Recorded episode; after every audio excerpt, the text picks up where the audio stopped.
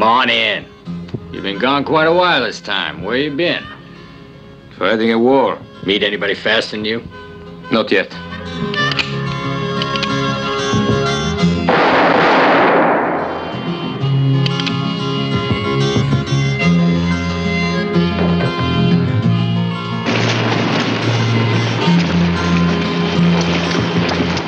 He shot Ben and Charlie without even turning around. Ain't no man can hit a target without looking at it. There are two men who can't.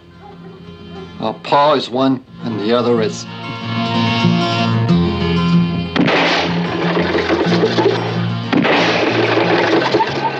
This land belongs to Mr. Caldwell, along with everything that's on it.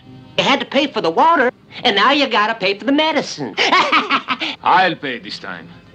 How much you willing to pay? Four cents.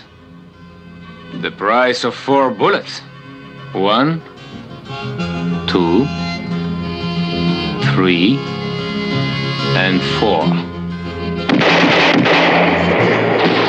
Castellati ist einer dieser ganz großen, unbesungenen Helden, nicht einfach nur des italienischen Genre-Kinos, sondern des Kinos an sich. Man hat ja im Laufe seines Lebens einige Filme von dem guten Mann gesehen.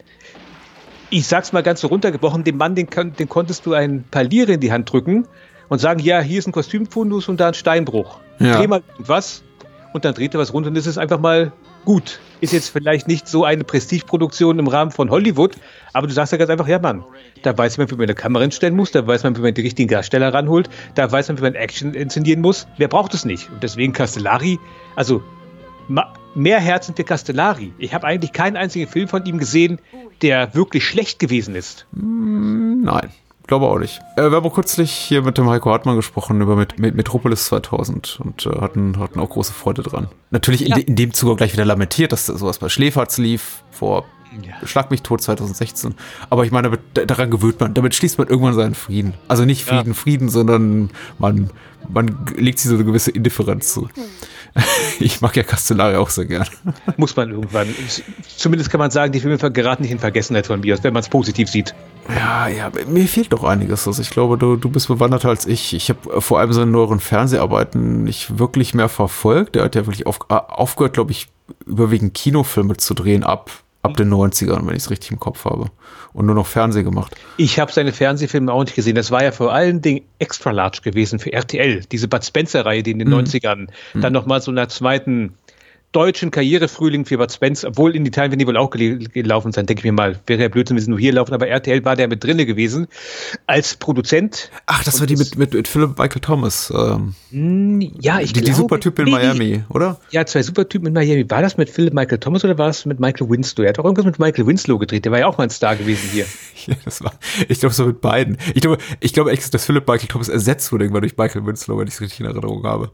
Ha, okay. Das machte man ja gerne. Ich meine, gerade so im, im, im deutschen Fernsehen und im europäischen Fernsehen, das ist ja, war, war ja auch damals der Fall, so beim Alten zum Beispiel, dass man einfach gesagt hat, okay, wir haben da eine, eine Person of Color in der Nebenrolle und wir setzen die einfach durch eine andere Person of Color, weil das dem gemeinen deutschen Fernsehzuschauer fällt das ja nicht auf. Nee, aber trotzdem, Phil Michael Thomas und Michael Winslow, das fällt aber da doch irgendwie auf, weil Michael Winslow ist der lustige Geräuschemacher aus Police Academy. Ja, natürlich. Und der andere ist äh, Mr. Cool aus äh, Miami Vice. Also das. Also ganz ehrlich gesagt, das ist einer der, der Fälle, doch, da fällt es doch auf. Ich, ich habe keine einzige von den Sachen gesehen, hat mich damals einfach nicht interessiert.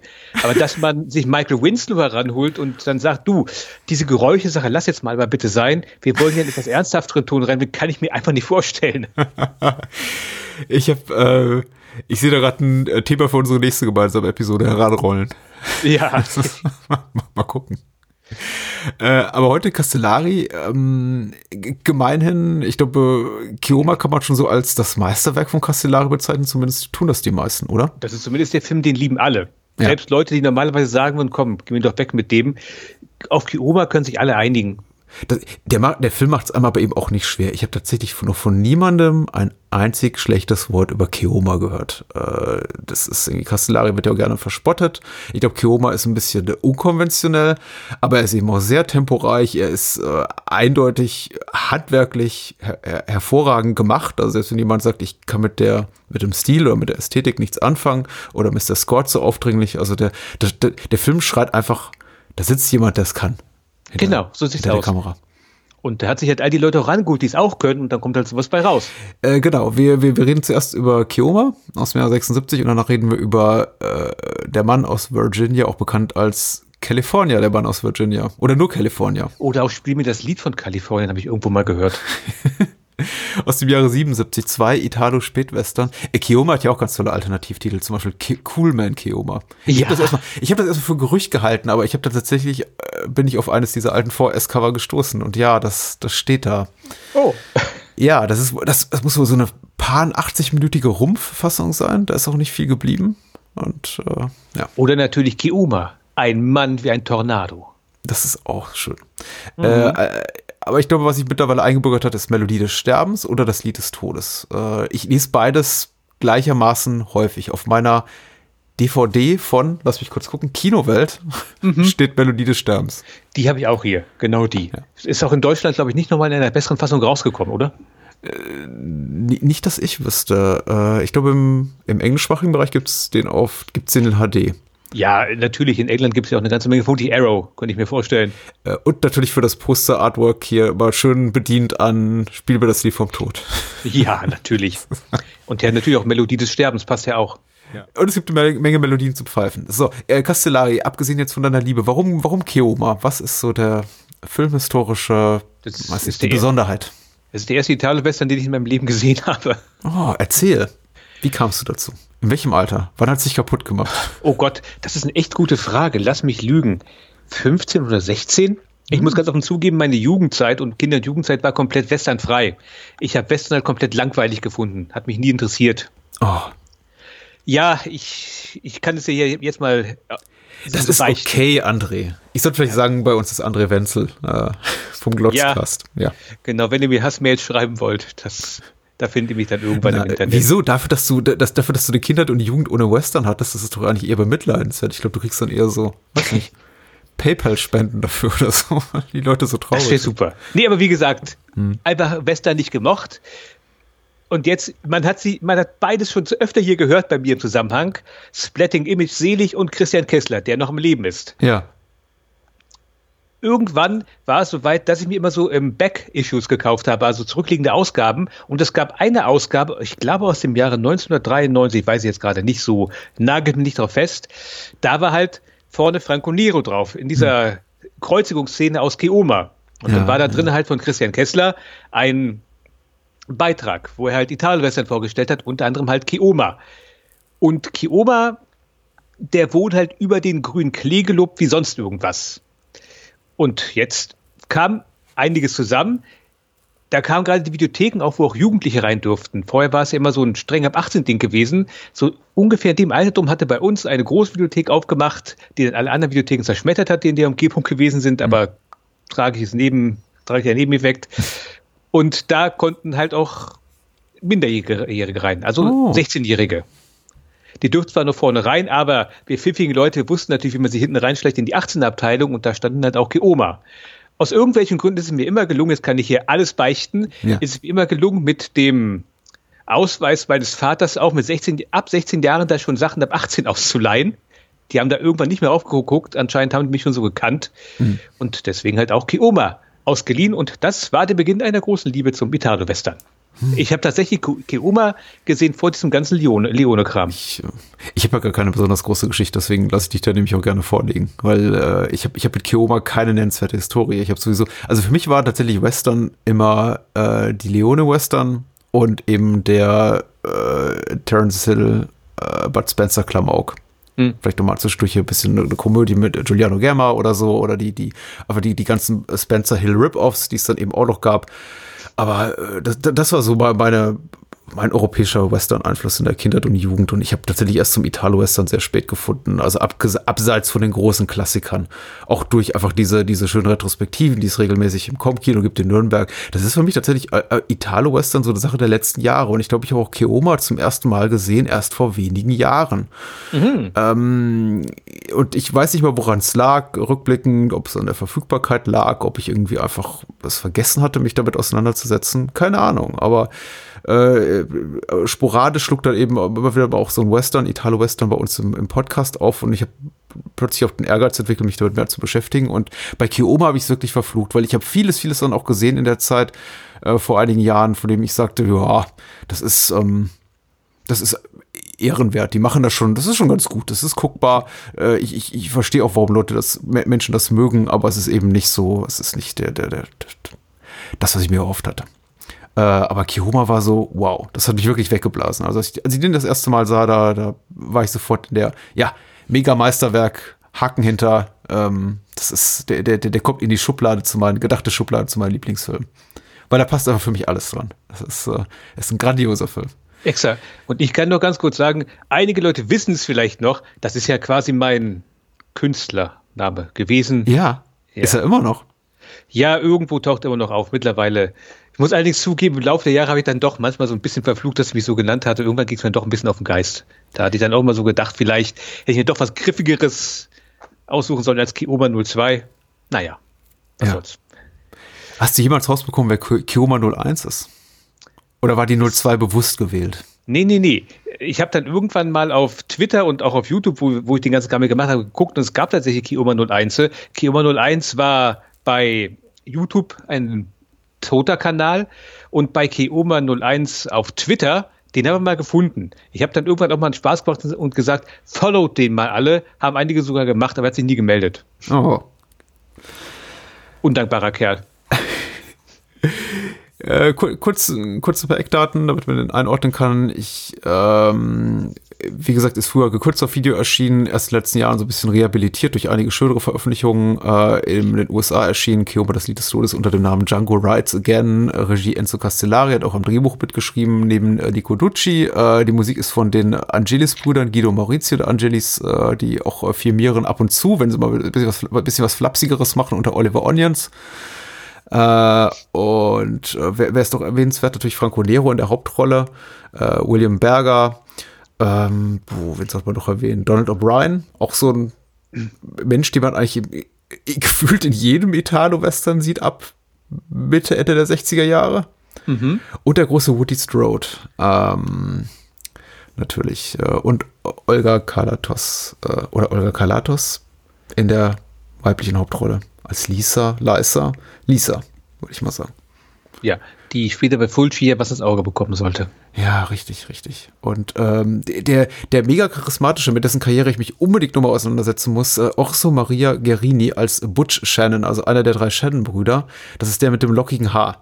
Mhm. Und immer wenn der in die Kamera grinst, das ist so dreckig ich, ich, also der Typ ist echt so, der, der, der bringt echt so das Celluloid zum Schmelzen. Ich muss, ich muss den unbedingt noch mal, ich muss dessen Karriere unbedingt noch mal ein bisschen, bisschen genauer nachvollziehen, weil der ist ja, mich wundert, dass der kein Star ist. Also wenn ich ihn gesehen habe, dachte ich meistens mal, er sieht ein bisschen aus wie Donald Sutherland. Ja, richtig, absolut. Ja, ja. ist auch so, so, so ein hagerer, etwas, etwas größerer Typ. Äh, und er hatte ein paar, paar wichtigere Rollen in späteren Staffeln von Allein gegen die Mafia. Aber der Rest seines Schaffens ist mir einfach unbekannt, muss ich sagen. Ja. Okay, ich habe ihn. Ah, doch, er hat noch, er hatte noch eine un, eine uncredited Rolle im in Kioma 2 in Anführungszeichen, also Jonathan okay. Degli Orsi, also ja. Jonathan of the Bears. Hm. Ich sehe gerade, er hat einen Film mitgewirkt mit dem schönen Titel Mein Körper für ein Pokerspiel. das ist, glaube ich, das ist, glaube ich, so ein Sag schon, das, das, war, das ist doch, glaube ich, so ein Film gewesen mit Terence Hill gewesen. Egal, wir sind bei Kioma. Bevor wir jetzt hier völlig irgendwie ja. den, den Weg abkommen und natürlich über viele andere tolle Italo-Western reden könnten, aber es geht hier heute um zwei Spätwestern im Großen Ja, es, der, der, Film Mein Körper von Pokerspiel ist von Lina Wertmüller und äh, genau. John Eastman, also Luigi Montefiore spielt mit. Ja. Der auch hier, äh, nee, der keine nennenswerte Rolle hier hatte, oder? Er hat mit am Drehbuch, äh, also ah, doch, die, natürlich, ja. die Grundstory ist von ihm wohl gewesen. Ja, ja, natürlich. Ich wollte gerade sagen, ich das nämlich, ich, ich war schon wieder beim Mann aus Virginia und habe dahin äh, George Eastman alias Montefiore geschoben, aber er hat natürlich hier mitgewirkt. Also, ähm, äh, also, er kann ja nicht nur den Hühn für Castellari spielen wie Metropolis 2000, sondern eben auch, ja, sowas. Sehr gute Drehbücher aber, schreiben. Aber angeblich soll er wohl, das, das weiß ich noch aus irgendeinem Interview, soll das wohl nicht mehr sonderlich viel von ihm mit dabei gewesen sein in dem Film. Äh, Castellari meinte wohl, ja, sie haben es jetzt anguckt, war nett und dann haben sie den ganzen Kram quasi täglich umgeschrieben. Hm. Das kann sein. So. Äh, was zeichnet den Film aus? Weil äh, die Geschichte ist ja Ist nichts Neues, oder? Was begeistert dich so primär? Hau mal irgendwas raus. Oh Gott. Ist es gleich der Anfang mit dem, mit dem, mit Der- dem der- Flashback zum Tod der Mutter? Es ist der gesamte Anfang. Ich meine, zu Beginn wird hier erstmal gleich das Search, The Searchers mehr oder minder zitiert. Also die Szene am Ende, wo halt äh, in The Searchers, also der schwarze Falke, äh, sag schon, hier John Wayne Ja. raus in die Prärie geht, während im Hintergrund, äh, also wie er in diesem Türrahmen steht, das ist ja hier dann auch. Und zwar hier kommt dann Keoma auf die Kamera zugeritten, während wir im Inneren eines Hauses sind, während halt der Italo, dieser Italo-Western-Wind durch die, durch die Gegend äh, weht. Und dann sieht man halt, dass draußen, wie es ist, es ist eine völlig zerstörte Stadt und dann läuft da draußen eine, eine alte Frau herum, die das plündert. Diese alte Frau ist ganz offensichtlich der Tod. Wie es, also, zu, also, wir sind hier quasi schon im Berg, in, in Ingmar Bergmann Country, muss man so zu sagen. Die Frau würde auch, also ich habe in meiner Erinnerung, ich hatte den Film, bevor ich ihn jetzt wieder gesehen hatte, eine Zeit lang nicht gesehen. In meiner Erinnerung hatten zumindest auch irgendwelche anderen Leute mit dieser Frau interagiert, aber das ist gar nicht der Fall. Ja, richtig. Die einzige Person, die mit ihr interagiert, ist Kioma. Also demzufolge kann es auch durchaus sein, dass er sie sich nur einbildet oder dass tatsächlich nur er sie sehen kann. Aber diese Frau ist schlicht und ergreifend der Tod, wo sie, wenn sie irgendwo auftaucht, weiß, auftaucht, weißt du, ja, jetzt läuft scheiße. Und sie taucht sehr oft in diesem Film auf, um es mal ganz klar zu sagen. und er kommt dann halt an und wir erfahren dann ja auch gleich, also er hat ganz offensichtlich im amerikanischen Bürgerkrieg gekämpft, auch noch auf der Seite der Gewinner. Ach so, ich hätte ja noch eine Inhaltsangabe vorlesen können. Aber mach das mal, mach doch das mal. Okay, also im Großen und Ganzen, er kommt aus dem Bürgerkrieg nach Hause und will einfach nur seine Ruhe haben und seinen Vater Richtig. besuchen. Er ist ähm, ein Halbblut, sagt man das noch? Darf man das noch sagen? Ich weiß es nicht. Er ist ein Halbblut. Ich glaube, im Western-Kontext darf man das natürlich sagen. sein, sein Stamm wurde von irgendwem getötet und sein Vater hat ihn dann aufgenommen. Leider hatte er auch noch drei andere Söhne gehabt und die mochten dann nicht ganz so. Demzufolge seine Kindheit war nicht unbedingt von Liebe erfüllt. Und das kriegt er dann auch gleich mal zu spüren, wenn er zurückkommt, weil im Großen und Ganzen, oh, ich sollte noch erwähnen, außerdem ist auch gerade dort eine Krankheit am Wirken. Ja, die Pocken. Ja, die Pocken, was dazu führt, dass ein böser, böser Großgrundbesitzer, gespielt Ja. von Donald O'Brien, die Stadt unter Quarantäne gestellt hat. Niemand kann rein oder raus, ohne dass er oder seine Männer das erlauben und er macht daraus ein recht erklägliches Geschäft. Kioma kommt also da hinein in dieses wunderschöne Krisengebiet und rettet erst einmal eine Frau, die besagte Liza Farrow, gespielt von Olga Kalatos, die dort von den Wächtern von Donald O'Brien jetzt anscheinend getötet werden sollen, nachdem sie erstmal ihren Mann getötet haben und alle anderen Ja. Leuten, an, alle anderen Leute, die gerade in, einen Lepra, in eine Leprakolonie gefahren werden sollten, getötet haben. Mit ihr haben sie anscheinend noch Schlimmeres vor, bevor sie sie töten wollen. Und da kommt Kioma und dann ist quasi der erste Dominostein angestoßen, damit der ganze Kram eskalieren kann irgendwann. Ja, richtig, richtig. Das Äh, war die- jetzt vielleicht nicht die geschliffenste Inhaltsangabe, aber ich denke, es ist halbwegs klar, was Ja, das ist in Ordnung. Die, äh, ich glaube, wichtig noch für den weiterführenden Plot und ich glaube, der, der, der Rest ergibt sich dann auch so im Laufe des Gesprächs, ist eben, dass auch die, äh, seine, seine Halbbrüder, also er ist ja, wie gesagt, der Ziehsohn hier von dem, von dem alten Shannon, gespielt von William Berger, Berger, äh, eben für diesen Großgrundbesitzer irgendwas reichen industriellen Caldwell eben Donald O'Brien arbeiten. So. Aber den eben auch wiederum hassen. Weil Ja. eigentlich wollen sie ja gar nicht für den arbeiten. Eigentlich wollen sie ja ihre eigene Gang aufmachen und die Stadt selber kontrollieren. Und da gibt's eben eine, eine, eine Menge Spannung. Ähm, ich habe auch gerade, während, äh, als ich Pocken erwähnte, so verschämt mich reinkichert, weil ich tatsächlich die, die Szene, weil ich immer so ein bisschen unangenehm berührt bin und ich neige dazu, irgendwie wa- was wegzukichern. Ähm, der, der Anfang bedrückt, bedrückt mich immer sehr. Also ich finde das sehr, sehr harsh, wie der Film äh, eröffnet und habe mich jetzt auch beim dritten Wiedersehen gefragt, na, ich weiß gar nicht, ob ich jetzt in dieser aktuellen, auch Ja. äh, pandemischen Lage so Bock habe darauf. Zum Glück macht sich das der Film auch nicht zum Hauptthema. Äh, es, ge- es geht mir auch weniger um den Aspekt der Krankheit, als vielmehr um diesen grundsätzlichen äh, Zynismus, den der Film eben zu Beginn so zur Schau stellt. Also ich bin nicht gewohnt, dass meine Western gleich so, so ins Eingemachte gehen. So, hier haben wir eine unschuldige Frau und, und Männer und was ich, einfach Zivilisten auf einer Kutsche, die nichts getan haben, die vielleicht am Pocken erkrankt sind, vielleicht aber auch nicht. Das erfährt man ja auch nie so genau. Ähm, man, man, man bringt sie mal präventiv um, weil man möchte nicht äh, riskieren, dass die die Krankheit wieder in die Stadt schleppen.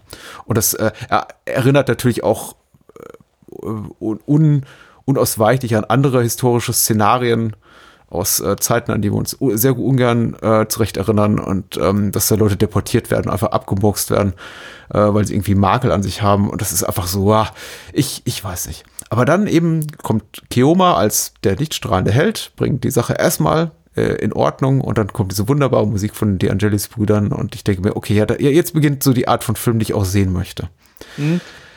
Ähm, ohne dass der Film zu dem Zeitpunkt schon so offenbart, was ihn später so besonders macht, nämlich einfach diese, diese inszenatorische Brillanz, äh, der, der, der Schnitt, die Kamera, das ist einfach dieser, auch dieses Wagemutige, was der Film eben hat, ästhetisch. Ähm, ich bin versöhnt und, und los geht's. Ach, sehr schön. Und man muss ja auch ganz klar sagen, schon so rein stilistisch geht der Film ja auch sofort auch richtig in die Vollen. Ich meine, Ja. der Mann weiß ja auch, gar- also Enzo G. Castellari hat auch sein Peckinpah ganz offensichtlich studiert. Oh ja. Und sprich, da werden dann auch mal Zeitlupen eingesetzt, wenn Mhm. Leute so, so ganz ähm, dramatisch erschossen werden und dann zurückfallen. Das ist jetzt nicht einfach nur so, dass, oh, sie fallen um und sind tot. Das ist ein Ballett, was sie da zeigen, schlicht und Ja, ergreifend. ja das ist, äh, er hat mich extrem auch an Peckinpah und, und seine Epigone wie Wu erinnert, die eben halt wirklich einfach auch, auch Zeitlupenszenen dann irgendwie zu, äh, äh, zusammenschneiden mit äh, Szenen eben in Echtzeit und äh, ganz, ganz kurze und dann wieder ganz, äh, ganz kurze Schnitte, schnelle Schnitte machen, dann wieder ganz lange Einstellungen haben. Also es widerspricht eigentlich so jeder klassischen Logik oder Vorstellung davon, wie man Actionsequenzen schneidet. Also es ist sehr, sehr unkonventionell und dadurch eben sehr, sehr elegant. Eher, ja, genau wie du schreibst, es hat schon sowas, so, so musikalische Qualitäten. Also die Folge einem Rhythmus, den wir, den wir nicht hören, aber eben fühlen können. Also ganz, ich finde es auch ganz fantastisch. Und da du gerade musikalischer Rhythmus sagst, wir müssen noch mal ganz kurz auf den Soundtrack eingehen. Der Ja. kann Leuten vielleicht auf den Geist gehen, weil Ja. er sehr, aber nichtsdestotrotz, es ist ein kommentierender Soundtrack. Das, die, auf der Tonspur wird, wird quasi wie von einem griechischen Chor wird kommentiert, was da gerade passiert oder wie gerade das Innenleben der Figuren ist und sowas in der Richtung. Das wird gut zugegebenermaßen, die Stimmen sind sehr hoch und können dann, wie gesagt, echt auf den Geist gehen. Aber hier ist mal der Wille, der zählt, wenn ich ganz ehrlich sein darf.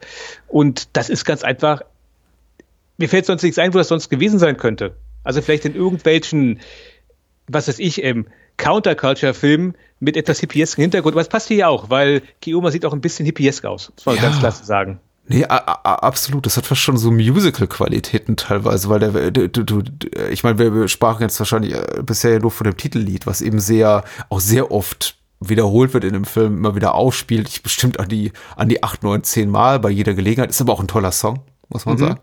Äh, äh, kann aber potenziell nerven. Ich mich nicht. Ehrlich gesagt, ich weiß es nicht. Ich weiß nicht, ob es nervt. Ich habe es ein, zwei Mal gelesen, so von wegen, man hat es ja ein bisschen überstrapaziert, aber ich, ich komme nie so weit. Dafür ist der Film ja auch zu zackig mit seinen gut 90 Minuten. Und die spielen das Lied ja auch nicht aus, sondern einfach immer nur so eine gewisse Akkorde oder mal irgendwie 10 Sekunden hier und da. Ähm, aber es hat eben was sehr, wie, du schon richtig sagst, was sehr kommentierendes, was sehr artifizielles. Der Film erinnert einen immer wieder daran, es ist ein Film, den wir gucken, das ist ein Kunstobjekt. Wenn zum Beispiel hier äh, Kiyoma Sifate dann später in der Szene auftaucht, wo er gerade interveniert hat bei einem Konflikt eben zwischen ihm und seinen Halbbrüdern und dann kommt, kommt, hören wir auf der Tonspur, there's my father. Und Ja, und der, und der, der Song quasi kommentiert dann direkt das Geschehen, was da gerade passiert ist und die Gefühle, die Kiyoma ihm gegenüber hegt, also die zwiespältigen. Und ähm, ich glaube, einige Menschen, die, ich weiß nicht, keinen Nerv haben für sowas, keinen keinen Sinn, vielleicht auch einfach, ein- einfach nur platt gesagt einen anderen Geschmack, die werden schon mal ab und zu davor sitzen und denken, okay, das ist jetzt sehr on the nose, sagt man. Gibt's dafür ein deutsches Äquivalent? Ähm, offensichtlich. sehr didaktisch, ja, sehr offensichtlich, Ja. genau. Also der Film sagt einem schon so genau, was man bitte, bitte schon zu fühlen hat an der Stelle. Und wenn wir schon mal gerade von seinem Vater reden, ich mag auch die Stellen, wo er halt auf die Farm kommt und an einem Stall steht und auf einmal rennt er dann als Kind an ihm als Erwachsener vorbei und Ja. dann halt seine drei Brüder hinterher. Also, dass er quasi in dem Szenario, in seinem Kinderszenario steht und von dort aus dann beobachten kann, wie seine Brüder gemein zu ihm gewesen sind als Ja. Kinder. Also, äh, vermutlich wird jetzt vielleicht einige, für einige Zuhörer wird es jetzt vielleicht langweilig, weil wir es die ganze Zeit nur in Superlativen herum schwadronieren und nicht mal sagen, ja gut, aber mal ganz ehrlich, die eine Szene ist schon ein bisschen doof. Es tut mir ehrlich leid. Das ist nicht der Film, wo sowas passiert, zumindest in meinem Falle jetzt. Gibt sich wirklich, ehrlich gesagt. Ich, ich kann keine nennenswerten Kritikpunkte finden. Außer eben Nee. dem Zugeständnis an den Geschmack von Menschen, die sagen, das ist mir zu, zu sehr mit dem Finger drauf gezeigt. Und zu, auch vielleicht künstlerisch anspruchsvoll. Also sagen wir mal so, man sieht immer so die, die Hand des Regisseurs über dem Ganzen. Das Mhm. ist eben sehr, sehr präsent. Da ist Castellari ist immer da und er sagt einem ganz genau, guck mal hier, was ich mache. Sieht Mhm. das nicht toll aus? Klingt das nicht toll? Das ist, äh, das ist, es, es gibt auch keine kleinen Gesten in dem Film. Wenn eben Kioma sich losreißt oder lossprintet oder seine Waffe zieht, dann ist das eben alles immer mit so einem richtig äh, grandiosen Habitus, so mit großen Oh ja. Gesten und coolen Sprüchen und langsamen Zeitlupen. Das ist äh, alles sehr, sehr groß. Und wo du gerade gesagt hast, die Hand des Regisseurs, eine meiner Lieblingssequenzen will ich dann ganz kurz mal so nennen. Ja, bitte. Das ist, das ist nämlich dann die, wo dann halt so die Bösewichte ankommen, also Kioma, also die, irgendwie haben es die Leute jetzt doch geschafft, Medikamente dort hineinzubekommen, dann waren halt so ein paar Bösewichte, also die, die Untertanen von dir Coldwell, von Donald O'Brien, ja, hier ist nicht da, da musst du uns jetzt hier aber hier so Zoll bezahlen und so ein Blödsinn und dann meint Kioma so ganz cool, ja, ihr kriegt jetzt vier Cent. Das ist ja ganz schön wenig. Das ist der Preis für eine Patronen, für eine Patronenkugel. Für vier. Und dann sieht man halt aus der Kameraperspektive seine Hand mit vier Fingern hoch Super. und hinter jedem Finger ist einer von diesen Bösewichtern und jedes Mal, wenn er einen Finger runter macht, siehst du halt die Person, die gleich erschossen werden wird. Er sagt halt so eins, zwei, drei und mit dem vierten zeigt er dann auf die letzte, auf die letzte äh, Person und dann beginnt auch schon eine Schießerei. Wieder in Zeitlupe natürlich. Ja. Den vierten lässt er leben. Das hat mich überrascht. Ja, natürlich. Was ein Fehler ist, wie wir dann letztlich leider herausfinden müssen. Anyway, da wir jetzt hier allerdings schon, also inszenatorisch sagen wir es ganz einfach mal, ist der Film, da gibt es sich nicht wirklich eine Blöße, muss man ganz klar zu sagen. Nee, nee, nee. Sogar die, End, die Endsequenz, wo er sich dann mit seinen, Brü mit seinen Brüdern aufräumt, während halt Liza ihr Kind zur Welt bringt. Sie ist ja schwanger, das haben wir noch gar nicht gesagt, oder? Nee, das haben wir nicht gesagt. Das ist, äh, das kommt noch dazu, Genau. zu dem ganzen Ja. Zynismus. So, während sie das Kind bekommt, in irgendeiner Bruchbuhnstadt, während Kioma da gerade seine Brüder zur Sau macht, die ihn halt dort festgesetzt haben. Man hört im Hintergrund die, Sch ja. die Schreie von der Frau, während halt im Großen und Ganzen, zumindest in meiner Erinnerung war es jetzt so, der Kampf und die Schusswechsel mit den Brüdern halt eigentlich ohne Ton sind. Das hörst du, du hörst du den Ja. Schrei und am Ende dann den Schrei des Babys. Ja. Das erinnert mich so ein bisschen an eine Szene aus Verdammt zu leben, verdammt zu sterben von Fulci. Wo da ja auch eine Geburt ist und dann irgendwie so lauter, so hartgesottene Minen da herum erzählen und wie, ja, und hier, ja, also so typisches Männergequatsch und dann beginnt das Baby zu schreien und alle sind sie ruhig und gucken total entgeistert in die Kamera. Ist auch eine schöne Szene. Ist auch ein toller Film übrigens. Verdammt zu leben, verdammt zu sterben. Muss ich noch mal kurz sagen. Ja, gut, ich springe jetzt auch so ein bisschen in der Chronologie der Ereignisse. Ich, ich, ich glaube aber in einer Art und Weise, die jetzt nicht so viel vorwegnimmt. Also ich möchte jetzt auch gar nicht so im Detail spoilern, was jetzt so die, die, die, die den narrativen Faden des Films betrifft. Ich glaube allerdings auch nicht, dass da große Überraschungen drin liegen. Also erwartungsgemäß sterben am Ende die meisten der Menschen, von denen man eben auch erwartet, dass sie sterben.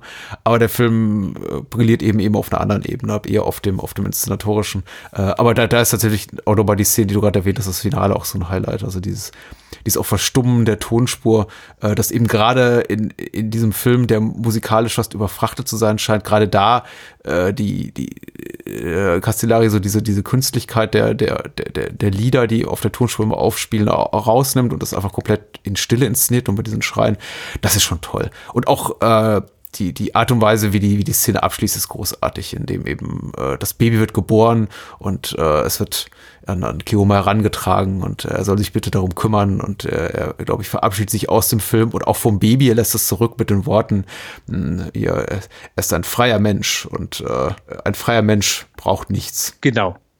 Ist sowieso so, so eine Sache. Das noch mal so als Frage. Was natürlich Also- für einen Säugling, ich meine, das ist ein cooler Moment, aber Ja, natürlich. Aber im Großen und Ganzen. er noch- herzlich wenig Sinn. Ja, und wenn wir noch davon ausgehen, dass die Frau ja vielleicht einfach nur ein Symbol ist, Hm. lässt da irgendwo ein Säugling schreien, in irgendeiner Geisterstadt zurück. Ja, Ist jetzt so als Heldenmove auch nicht unbedingt so toll. nö. Im Großen und Ganzen bin ich sowieso der Meinung, so wirklich ein klassischer Held ist jetzt Keuma auch nicht. Also natürlich, er kommt rein und irgendwann kommt, also im weitesten Sinne an ein, zwei Stellen habe ich ihn noch als relativ selbstgefällig miterlebt. Also wo, worin Keuma ziemlich gut ist, ist irgendwelchen Leuten, die eh schon am Arsch sind, zu sagen, ihr habt dich mal nicht so, ja, selbst schuld. Also ich entsinne nämlich nur, er kommt in diese Lepra-Kolonie, Ja. wo die Leute eh schon völlig abgerückt und am Ende sind. Und dann bittet ihn halt einer von den Leuten, die dort eingesperrt sind, ja, lass das mal bitte alles, weil wir haben ja auch Familie und bla bla bla und wir sind viel zu kraftlos. Und dann sagt er ihm einfach nur, wegen Leuten wie dir können Leute wie Caldwell gewinnen. Wo ich dann Ja. auch dachte, ja, was ist denn das für ein Arschlochsatz? Also, ja, es, entspricht schon so dem, dem Archetyp der meisten äh, Figuren, die wir äh, vor allem auch in italienischen oder europäischen Western sehen, so dieser, dieser, dieser Machart, äh, gerade in den späteren, dass der immer wirklich äh, erst ein, äh, ich möchte nicht sagen, erst, dass er so ein Opportunist ist, wie zum Beispiel der, der, der Mann ohne Namen, der auch einen Namen trägt in den äh, Leone-Filmen, also Clint Eastwood, aber er, er, er hat, er hat eigentlich gar keine Agenda. Er will eigentlich nur aus der, aus der Situation rauskommen, möglichst mit heiler Haut. Und eigentlich nur seine Ruhe. Du hast es ja auch schon wunderbar beschrieben. Im Grunde ist seine, seine Motivation, seine Ruhe haben zu wollen, glaube ich einfach. Mhm. Er will das loswerden. Und das ist natürlich auch alles, äh, die, diese ganzen Konflikte mit seinem äh, Ziehvater und mit seinen Brüdern, der natürlich, also der Konflikt natürlich mit seinem Ziehvater besteht darin, dass natürlich der Ziehvater auch eine Lo Loyalität hat zu seinen leiblichen Kindern, aber eben auch zu Kioma und er muss abwägen, was ihm gerade wichtiger ist. Das ist auch irgendwie alles schwierig, aber Kioma selber, ich weiß nicht. Das, den scheint es gar nicht so zu interessieren. Es ist eben doch, das Einzige, was ihn wirklich zu interessieren scheint, äh, wirklich mit, mit, mit Herzblut ist das Schicksal von äh, Lisa oder Lisa. Insofern überrascht es eben, dass er am Ende dann sagt, nachdem alle tot sind, überhaupt jetzt eigentlich, das, ja, das Baby interessiert mich jetzt eigentlich gar nicht so. Aber es fühlt sich emotional richtig an in dem Moment. Äh, aber genau das ist auch wieder so ein Punkt, wo wahrscheinlich Menschen, die jetzt sich eh schon verabschiedet haben, weil sie gesagt haben, oh, der Score ist mir zu aufdringlich und äh, der Film ist zu, äh, zu, zu, zu wenig subtil, ähm, die, die dritte Gruppe, die das anpissen wird, sind eben die Menschen, die sagen, das ergibt alles keinen Sinn. Ja, gut.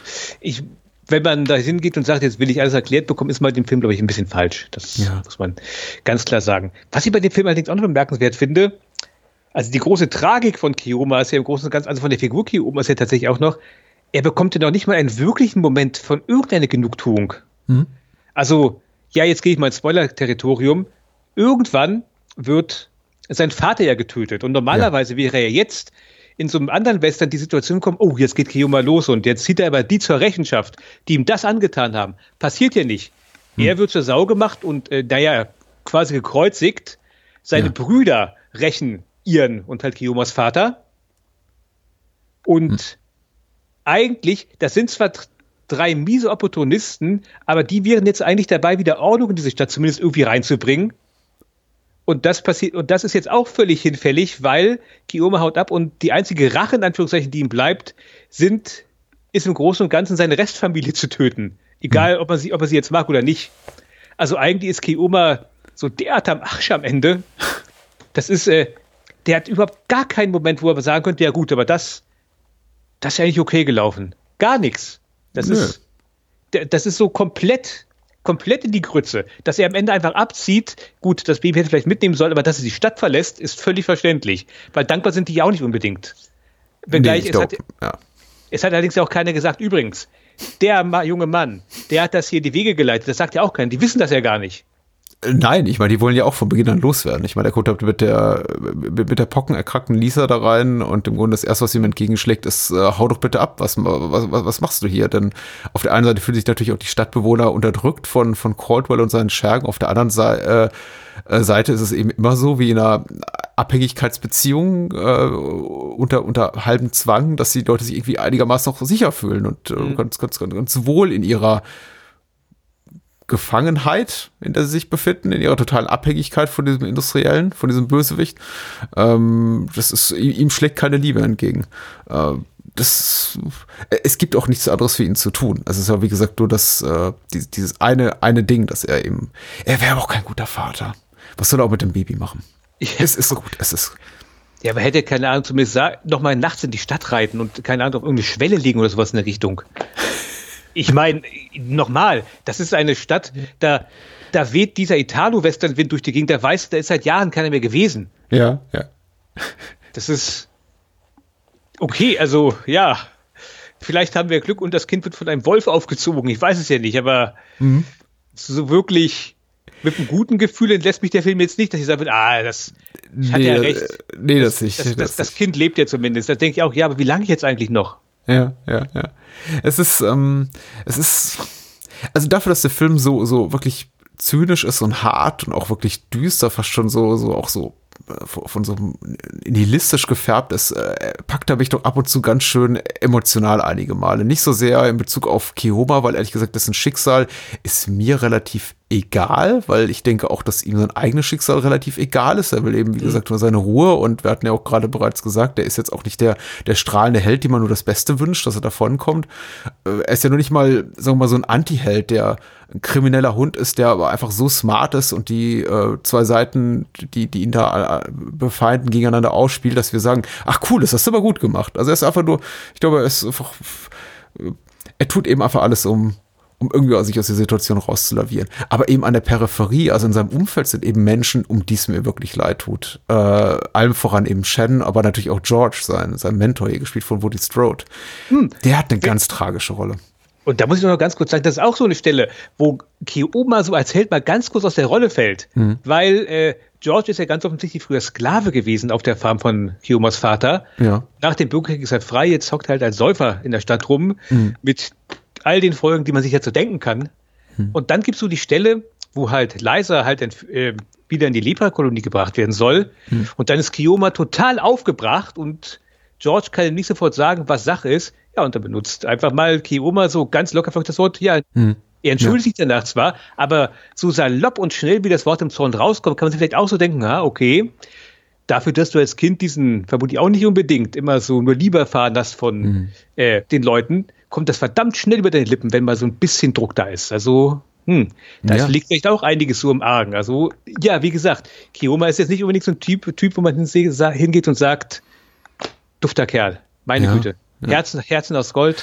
Äh, wie gesagt, also die Rolle von, von, noch mehr als die Rolle seines Ziehvaters, äh, Shannon hat mich irgendwie George wirklich gepackt. Also das war wirklich, also Woody Strode hat aber auch eine Präsenz. Man, man, man wusste schon, also gerade die italienischen Filmemacher dieser Generation wussten eben auch, warum sie ihn reinholen in ihre Filme, um dem Ganzen einfach so eine, so eine dramaturgische Schwere zu geben. Also Strode ist einfach so ein Berg von Mann, der hat ein Gesicht, da kannst du halt irgendwie, da, da, da kannst du Schluchten durchwandern, äh, visuell, wenn du da irgendwie drüber fährst mit den Augen. Der hat einfach, der, der hat so viel in sich, der, dem kann man, glaube ich, drei Dialogzeilen geben und der macht eine ganze, eine ganze komplexe Figur daraus. Und äh, äh, entweder in einem Minimalumfang, wie jetzt im Prolog von Spiel mit das Lied vom Tod oder eben mit ein bisschen mehr zu tun, wie in, in einem Dileo-Film, ah, wie hieß der nochmal? Der Mafia-Boss, genau, Mala Odina.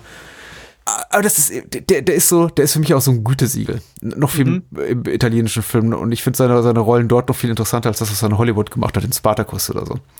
Äh, wo an der Seite von Kirk Douglas kämpft. Äh, und hier in Kioma ist er wirklich, wirklich großartig, weil im Grunde ist er wirklich eine, eine unglaublich tragische Figur, ähm, der man vielleicht von der man denkt, vielleicht ist das der, der, der, der Tod gar nicht so ein schlimmes Schicksal. Wie gesagt, wir sprechen hier von einem ehemaligen Sklaven, der befreit wurde, offensichtlich dann schwer alkoholkrank wurde, den wir eigentlich zuvor nur in irgendwie äh, Pfützen und Dreck und, und Schmutz liegen sehen, mit einer, mit einer Flasche Whisky in der Hand.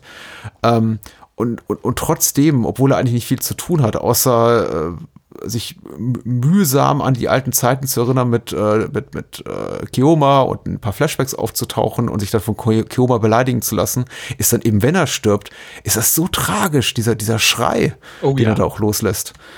Ähm, das hat mich richtig, das ist boah, ganz schrecklich. Das packt mich jedes Mal wieder.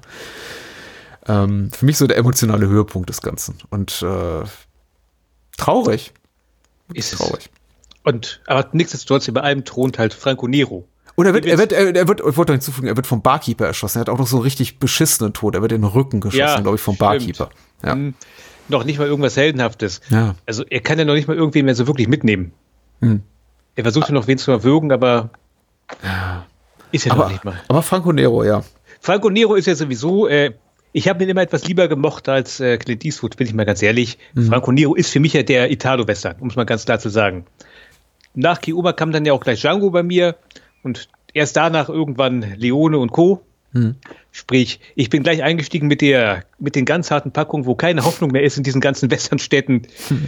Danach waren ja die Leone-Filme im Großen und Ganzen ja sogar humanistische Werke. Aber ja, nee, äh, Franco Nero, was der Mann hier mit seinen Augen einfach so hinbekommt, ist ganz, ist ja unglaublich. Allein am Ende, wenn ihm halt äh, die, die, die Todfrau dann halt sagt, also nur mit einem Blick andeutet, ja, nee, Liza ist tot, hier ist das Baby, was da in seinem Gesicht, also mit den Augen dann abgespielt wird, dieser kurze Moment von Traurigkeit in blanke Wut, wo man eigentlich ganz kurz denkt, okay, jetzt reitet er in die Stadt und macht sie komplett nieder, dem ist jetzt alles egal und dann haut er einfach ab.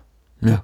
Franco Nero ist ja ein unglaublich großartiger Schauspieler. Es ist mir etwas schade, dass man ihn immer so auf Django herunter reduziert hat, finde ich. ich. Er hat auch bei Castellari noch äh, ein Bürger setzt sich zur Wehr, heißt das Ding, glaube ich. Das Ja, ist auch so ja. ein ganz großartiger Film. Hast du den mal gesehen? Äh, ich habe ihn gesehen, ja. Lange her, lange her. Der ist absolut großartig. Das ist eigentlich das, was ich mir von Deathwish wünschen würde. Also so, so, so ein Film, wo du halt wirklich siehst, was passiert, wenn ein armer Hans Wurst aus, aus äh, gekränktem Stolz der Meinung ist, so, jetzt mache ich hier mal den Vigilanten. Und fällt dann komplett auf die Fresse und links und rechts müssen Leute leiden wegen ihm. Und der hält trotzdem stoisch an dem fest, was er jetzt machen möchte. Ein Bürger setzt sich zur Wehr, kann ich echt empfehlen. Ja. Und da ist halt Franco Nero auch dabei, so komplett Django untypisch, halt wie gesagt, einfach als Spießer Hans Wurst. Ja, Ganz ja. großartiger Film. Und wenn er zusammen mit ähm, Castellari zusammen war, Mhm. kam immer was Gutes bei rum. Und die verstehen sich auch ganz gut. Es gab mal eine Folge von Durch die Nacht mit, da haben sich Fred Williamson und Franco Nero getroffen. Ja? Das ist fast komplett den Bach runtergegangen, weil Fred Williamson ist ja jetzt eher so ein etwas extrovertierter Typ. Also The Hammer Williamson. Ja, und ja. Franco Nero eher so tatsächlich etwas altmodisch, dann hat er ihn mitgeschleppt in irgendeinen Jazzkeller, wo so richtig altmodischer Jazz gespielt worden ist und du merkst halt die ganze Zeit schon so, ah, da beginnt gerade keine gute Freundschaft. Und dann Ja. kommt irgendwann Enzo G. Castellari, der mit beiden zusammengearbeitet hat und ab der Sekunde, Halligalli, alle super drauf. Das war wirklich schön gewesen. Äh, witzigerweise ist ja tatsächlich, mich, ich fand es ja immer befremdlich, als äh, vor äh, plus minus zehn Jahren äh, Django Unchained rauskam und alle von Franco Nero nur im Kontext redeten von Django, habe ich dann schon natürlich nachvollziehen können, warum das alle taten, weil das seine berühmteste Rolle ist. Jetzt ist es bei mir persönlich natürlich so, dass ich Franco Nero in völlig anderen Rollen kennenlerne. Ich habe Django erst sehr viel später gesehen. Äh, davor hatte ich aber Sachen da gesehen, wie, wie Wolfsblut hatte ich gesehen. Äh, ich hatte gesehen, irgendwie ein, zwei Fernsehfilme, die er gemacht hat in den 90er Jahren. Ähm, äh, ich glaube, sogar ein Zwiebeljack spielt er eine Rolle, spielt er auch mit, glaube ich. Ja, er ist Zwiebeljack. Sagen wir mal so, ich habe mal die, die, die Kinder, die Filme gesehen, die auch äh, tauglicher waren für Kinder und Jugendliche mit ihm. Und äh, auch den, den ersten Ninja-Film, den er gemacht hat, äh, und dann vieles, vieles andere. Und dann kam irgendwann Django sehr viel später. Und ich habe absolut gesehen, als ich Django genoss, damals zum ersten Mal vor vielen Jahren, warum das so eine großartige Rolle für ihn ist. Die, die Rolle, die so den Rest seiner Karriere definiert hat. Aber wie gesagt, ich verbinde ihn eben auch mit vielen anderen Sachen. Also Gerade so im Genrebereich. Wir haben ja sogar schon über ihn gesprochen. Haben wir nicht über äh, wie, wie, wie, wie hieß der? Ein schwarzer Tag für den Widder gesprochen? Ja, natürlich. Sicher, Ja. The Fifth Court, meine Güte. Äh, oder, oder, äh, na, wenn du kapierst, lebe ich. Das Genau. Ist, ich tue mich mal so ein bisschen schwer mit den deutschen Titeln. Ja. Äh, Er hat ja ein sehr, ein sehr vielfältiges, vielfältiges Övre. Und ähm, ähm, insofern, ja, ich finde es bedauerlich, wenn Menschen ihn auf diese eine Rolle äh, reduzieren, müssen sie aber nicht, weil er hat mindestens noch, ich würde mal ohne zu übertreiben sagen, 10 bis 15 authentische Meisterwerke in seiner Filmografie. Aber sowas von. Ja. Und ich glaube, irgendwann hat er sogar mit Fassbinder gearbeitet. Der einzige deutsche Regisseur, der anscheinend wusste, was man mit ihm machen könnte. Cooles Ding. Ich, äh, ich würde es jedem Menschen ans Herz legen. Nicht nur Italo-Western-Freunde, sondern auch Menschen, die einfach auch auf ein bisschen ähm, Kunstkino stehen. Ja. Arthouse-Western. Ah, das böse Wort, ich hasse ja sowas. Ein Programmkino-Western. Ja, Wobei, also nee. das äh, Apokalypse-Western. Ja, richtig. Zumindest tragen die Männer von dem bösen Großgrundbesitzer Masken. Ja, ja. Sogar die haben es kapiert. Ja, es ist auf jeden Fall, es ist die schönste visuelle Jesus-Allegorie Ja. neben Robocop, die wo gibt, finde ich. Also ihn, Mhm. ihn, ihn auf diesem Wagenrad gespannt zu sehen, das ist irgendwie fast so gut wie, wie Murphy am Ende von Robocop, der übers Wasser streitet, äh, schreitet. Also so die beiden, die beiden Filme, die, die, die kämpfen so in meinem, in meinem Kopf ein bisschen miteinander, wer das, wer das am besten macht. Aber das ist schon fantastisch, wie er da hängt.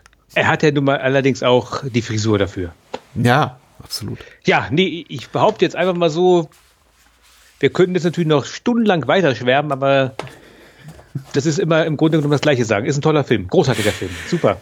Ich weiß ja nicht, ob das jetzt ein bisschen antiklimaktisch ist, hier hinterher jetzt, was wir jetzt tun, über der Mann aus Virginia zu reden, weil es ist weder ein annähernd so bekannter Film wie Keomas ist, noch, möchte ich gleich mal vorweg schicken, ein so guter Film wie Keoma. Aber er hat seine Qualitäten. Und was, wo liegen die denn? Äh, bei Der Mann aus Virginia, lieber André, äh, unter der Regie von Michele Lupo, der eben vor allem, glaube ich, bekannt ist für seine späteren Filme mit Bud Spencer, allem voran Sie Nadine Mücke und die beiden Filme mit dem kleinen Außerirdischen. Unvergessene Filme. Ja, unvergessen. Obwohl, als, als Kind mochte ich sie. Oh, ich bin ja. Das ist kurze Anekdote, nach der keiner gefragt hat, eingeschoben. Tatsächlich die beiden Filme mit, ich glaube, Gary Guffey oder wie heißt der kleine Junge, der der den kleinen Außerirdischen spielt? Also der im, Bestimmt. ja der große mit seinem außerirdischen Kleinen und äh, Buddy Haute Lucas, äh, neben Bud Spencer mitspielt. Die wollte ich ja gerne tatsächlich meinem Nachwuchs zeigen. Und ich habe mal reingeguckt und festgestellt, das ist heute schwierig, weil da werden Sprüche geklopft, die sind ja problematisch. Ich weiß Wenn nicht, ich was man da tut. Da kann ich auch noch kurz einhaken und dann sind wir gleich wieder weg davon. Da fällt mir immer so ein, wer ist der Film, äh, Zwei Asse trumpfen auf, Mhm. wo sie auf diese Südseeinsel kommen. Wo nach heutigen Maßstäben auch eigentlich alles zappenduster ist. Wenn da halt so, äh, so, sag schon, so Buschbewohner tatsächlich mal ganz böse gesagt, weil so sind die einfach mal dargestellt, ankommen und so, so quatschen mit, so echt so quatschen mit Ula Ula, Banana. Und Ja. du denkst so, ah, ha, ha, ha, Ja. ja. Ja. Gut, das ist jetzt viel, ja, ja, ja, es war nicht böse gemeint, aber ja, ja. So in etwa, ne? Ich, ich verstehe. Spielte nicht auch Raimund Ham Hamsdorf mit? Er spielte nicht den Bösewicht? Im Nee, den ersten spielt er in- Außerirdischen? Ja, der spielt ja zumindest mit, ja. Ob er der Bösewicht ist, weiß ich gar nicht mehr. Ich glaube, er spielt einen Sheriff oder sowas, oder? Nee, der Sheriff ist er ja, Bud Spencer. Egal. Ich ja, glaube, er spielt den Gegenspieler, diesen, diesen, diesen Colonel, aber wir, wir kommen schon wieder ab vom Thema. So. Genau. Äh, aber damit sei Raimund Hamsdorf eben auch an dieser Stelle erwähnt. Äh, über die können wir vielleicht später noch ein, zwei Worte verlieren. Äh, Giuliano Gemma spielt die Hauptrolle, der spielt im, ich glaube, in der italienischen wie englischsprachigen Fassung äh, Michael Random. Das ist sein Alias. Eigentlich heißt er California. In der deutschen Fassung heißt er Virginia, glaube ich. Ja, warum auch immer. Warum auch immer. Was auch äh, zu dem deutschen Alternativtitel führte, oder zum englischsprachigen California, The Man from Virginia. Verwirrung allenthalben. Ja, äh, jetzt weniger prominent so besetzt. Also ich meine, wenn jeder, wenn wir sagen De Angelis Brüder und äh, Castellari und äh, äh, Montefiore und Konsorten, dann werden Menschen, die sich ein bisschen mit Itali italienischem Kino auskennen, sagen, oh, ah, hu, schön, schön. Und ich meine, Michele Lupo und, und, und Co., das ist alles so ein bisschen hinter den Kulissen weniger prominent besetzt, aber eben auch sehr kompetent. Äh, Carlo Simi hat die Kostüme gemacht. Das ist, war für mich tatsächlich in den Opening Credits neben Lupo der bekannteste Name, weil Carlo Simi hat gefühlt für alle Italo-Western-Produktion der 60er und 70er Jahre die Kostüme gemacht. Aber das ist auch nur so ein Gefühl. Und die Musik ist von Gianno, Gianni Ferrio. Auch sehr kompetent. Ist der, ist der. Und außerdem spielt hier auch William Berger wieder mit. Da haben wir das verbindende Element. Ja, Er spielt, er spielt wieder einen Pharmavater. stimmt, stimmt. Äh, sein junger Kompagnon hier von, von äh, California oder Virginia ist äh, Miguel Bosé, der spielt Willy, William Preston und ich glaube, das war's. Seine Schwester, die später auch noch eine wichtige Rolle spielt, Helen, wird gespielt tatsächlich auch von der echten Schwester von äh, Miguel Bosé unter dem Künstlernamen Paola Dominguin. So. Und er soll ja wohl später ein großer Sänger geworden sein. Ich kannte ihn ehrlicherweise nicht. Ich auch nicht. Ich bin überrascht über die Besetzung. Es, sie wirken beide so ein bisschen jung. Äh, eher noch weniger Miguel Bosé. Ich glaube, der zum Zeitpunkt der Dreharbeiten äh, 19 oder 20 war und der sich eben mit dem deutlich, äh, deutlich älteren Giuliano Gemma anfreundet. Aber Helen ist ja auch das Love Interest für Giuliano Gemma. Und äh, äh, Paola Dominguin war während der Dreharbeit, zu Zeitpunkt der Dreharbeiten 16. Ja, so war das halt im Westen. Nein, so war das ja auch. Nein, nein, nein, keine, keine, keine Wertung. Aber sie wirkt, sie bemühen sich auch darum, sie so ein bisschen älter wirken zu lassen. Ich frage mich eben tatsächlich, da wäre echt mal interessant, ein Making-of zu sehen oder ein Interview mit dem Regisseur zu hören, wie es dazu gekommen ist. Das, vielleicht hat man gesagt, wir haben Miguel Bosé und er ist ab so ein up-and-coming Star, Jungstar. Und äh, Miguel hat gesagt, ich mache das Ding aber nur, wenn meine Schwester auch mitspielen darf. Möglich. Ich weiß es nicht. Also, äh, Kaffeesatzleserei. Lieber André, wie, wie bist du zu dem Film gekommen? Da habe ich jetzt ehrlich gesagt keine wirklich tolle Geschichte. Was magst du an dem Film? Also ehrlich gesagt, Ich kannte ihn bis äh, vorgestern nicht. okay. Ich finde, dass dieser Film so als Abgesang auf das Genre tatsächlich, also er ist nicht so gut wie Keoma, dafür ist er ein bisschen zu zerfahren, weil im Großen und Ganzen hast du hier drei Handlungen in diesem Film zusammengepackt, die bei kritischer Betrachtung nicht so wirklich miteinander harmonieren. Aber ich finde, so als Abgesang auf den Western ist der fast, trotzdem fast genauso effizient wie Keoma, wenn nicht vielleicht sogar noch ein bisschen besser, weil hier wird ja ganz klar thematisiert, wie der alte Westen jetzt endet. Der Film spielt ja, der, also der Film be beginnt ja quasi an dem Tag, wo der amerikanische Bürgerkrieg endet. Wir hören ja irgendwo General Lee, hat, hat sich jetzt ergeben, Krieg ist beendet, jetzt müssen wir wieder aufbauen. Und was wir hier halt bekommen, ist halt tatsächlich erstmal zu Beginn, wir sehen ja eine Südstaatenstadt, wo jetzt halt die Nordstaatler gewonnen haben. Und ja, wie von einer Sekunde auf die andere die Südstaatler jetzt schlicht und ergreifend die absolute, ähm, der absolute Bodensatz sind. Und Ja. wie da schon jetzt der, die guten Kapitalisten ankommen und meinen, ja hier, ihr müsst ja kommen, ihr müsst, hier, bei mir könnt ihr arbeiten, toller Lohn, was ein Hungerlohn ist, wo einer auch so sagt, unseren Sklaven haben wir früher mehr Taschengeld gegeben, aber im Grunde haben die keine Wahl, die müssten das eigentlich annehmen, weil ansonsten müssen sie aus der Stadt wieder raus in die freie Wildbahn, wo auch nichts ist für sie. Ich meine, außer Frösche fressen, das ist ja auch so ein Ding. Die haben ja nichts zu fressen, die Leute. Wir sehen sie irgendwann im Schlamm herumkriechen, damit sie jetzt Frösche holen, äh, Frösche fangen können, damit sie dann über dem Feuer rösten und essen können. Beziehungsweise Kalifornier oder wie er sich dann später nennt, Michael Random, der streichelt irgendwann eine Katze und da kommen auch schon Leute an, die wollen das Ding abkaufen. Die bieten sogar Silber dafür, weil sie, das, weil sie sie essen wollen. Ja. Also was wir am Anfang sehen, ist halt ganz weit weg von irgendwelchen, ja, hier, der Westen, so weit, das freie Land, hier siedeln wir. Das ist echt so, so wo, du, wo du sagst, ja, alles scheiße. Ja. Der ganze Kram ist schon zivilisiert und da haben wir es jetzt. Also Wer, wer da wirklich der Gewinner ist, das sagt, sagen entweder die Sieger im Krieg oder die, die Geld haben. Und wer halt nicht zu diesen beiden Gruppen gehört, der ist halt am Arsch. Hat sich was mit schönem freien Westen. Es ist tatsächlich ein etwas, etwas unkonventioneller An Anfang, der mich auch erstmal ein bisschen ratlos zurückgelassen hat, weil ich möchte mal behaupten, in neun von zehn Fällen haben wir in, nicht, nicht nur in italienischen Western-Produktionen, auch äh, grundsätzlich das Genre betreffend, oft so so ein Sting, so ein dramaturgisches, einfach so, so, so einen ersten Höhepunkt, der einfach mal auch so auf den Punkt bringt, worum es jetzt geht oder der die Tonalität des Films auch anfängt.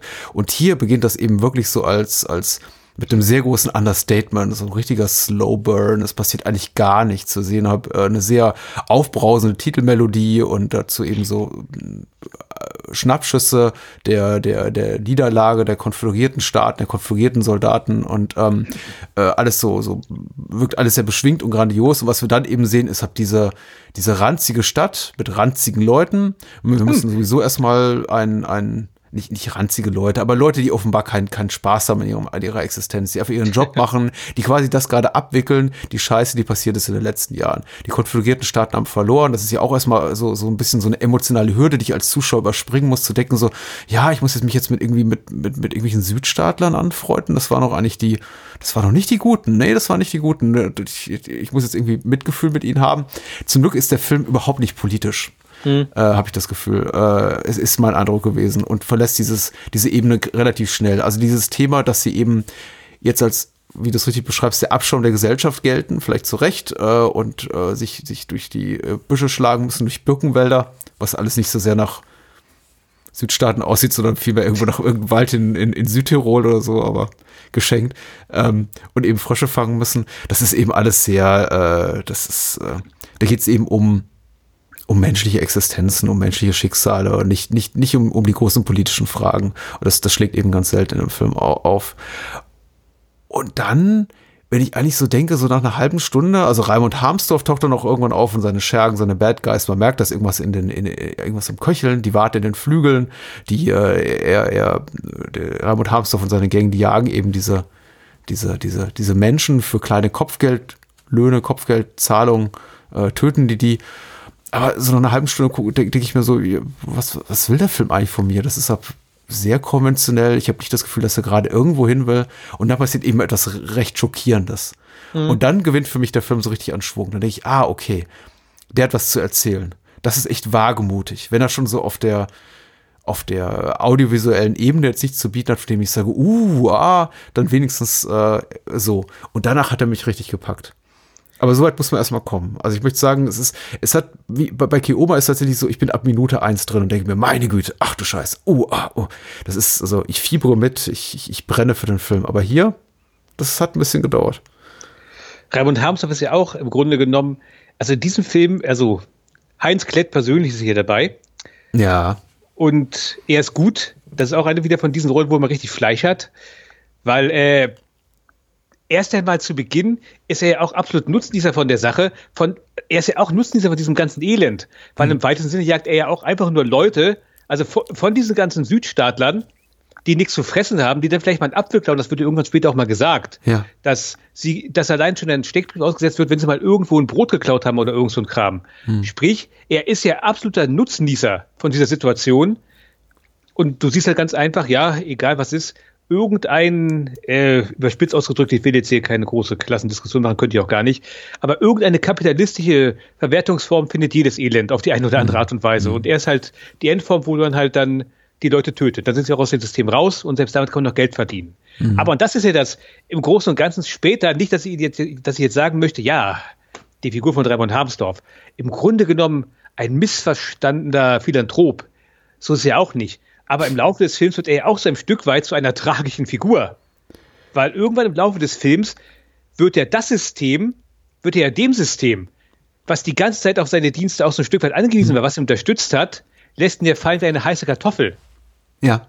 Und auf einmal ist er am unteren Ende der Nahrungskette und ist ein Outlaw. Ja. Und so, so verabscheuungswürdig er ja im Grunde genommen ist, und ich meine jetzt bei weitem kein, kein Mensch, den man jetzt unbedingt knuddeln möchte.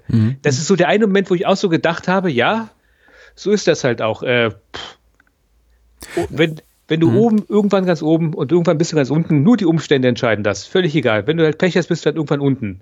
Ja, für, für mich fällt er eher so in das Schema, was ich vorhin äh, ansprach, was eben Keoba nicht ist, der einfach jemand ist, der sagt, ich will meine Ruhe haben, was, was, was soll das alles hier? Ich, ich, ich, will hier raus und ähm, nebenbei gerne auch noch ein Leben retten. Ähm, für, für mich fällt Habs doch viel mehr so in diese, in diese Kategorie des einfach Opportunisten. Viel mehr, er ist viel mehr so ein Mann ohne Namen, als es jetzt Keoma zum Beispiel ist. Der einfach sagt, äh, äh, ich, ich, ich passe mich eben den Umständen an. Da sind eben Menschen, die gesucht werden, auf diesen Kopfgeld ausgesetzt. Das sind zwar kleine Brötchen, die ich backe, aber es sind eben Brötchen. Ich habe irgendwie meine, meine Gang, um mich selber zu ernähren. Und was, was ich tue, ist jetzt vielleicht moralisch fragwürdig, aber eben gesetzlich legitimiert. Er bringt ja niemanden um, der nicht auch steckbrieflich gesucht wird. Und dann kann man darüber argumentieren, ob das jetzt alles wert ist, ein Menschenleben auszulöschen für 200 Dollar. Aber er tut's eben. Das ist, er betrachtet das als seinen Job.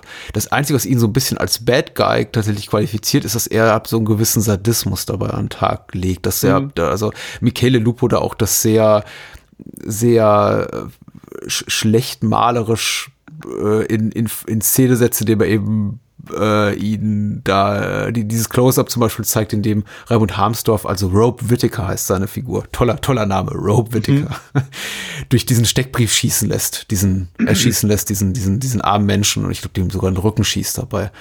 Ähm, wären solche Momente nicht dieses, dieses kühlen Sadismus, könnte man sagen, ja, das ist, ja, eine Figur wie viele, ne? In anderen, in, in einem anderen Film wäre er möglicherweise nicht der Held, aber zumindest so ein, ein Anti-Held.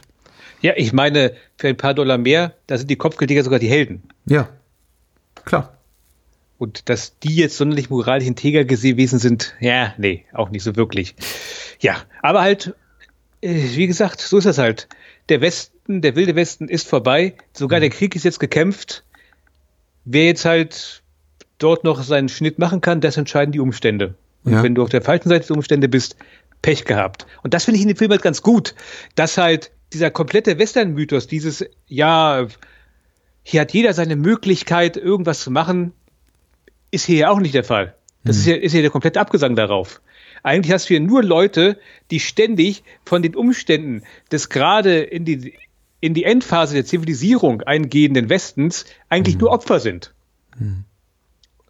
Und ich meine im Großen und Ganzen auch in diesem Film, ähnlich auch wie, wie bei Keoma, auch hier hat halt Rache im Großen und Ganzen eigentlich auch keinen Plan, keinen Platz mehr. Weil, warum denn?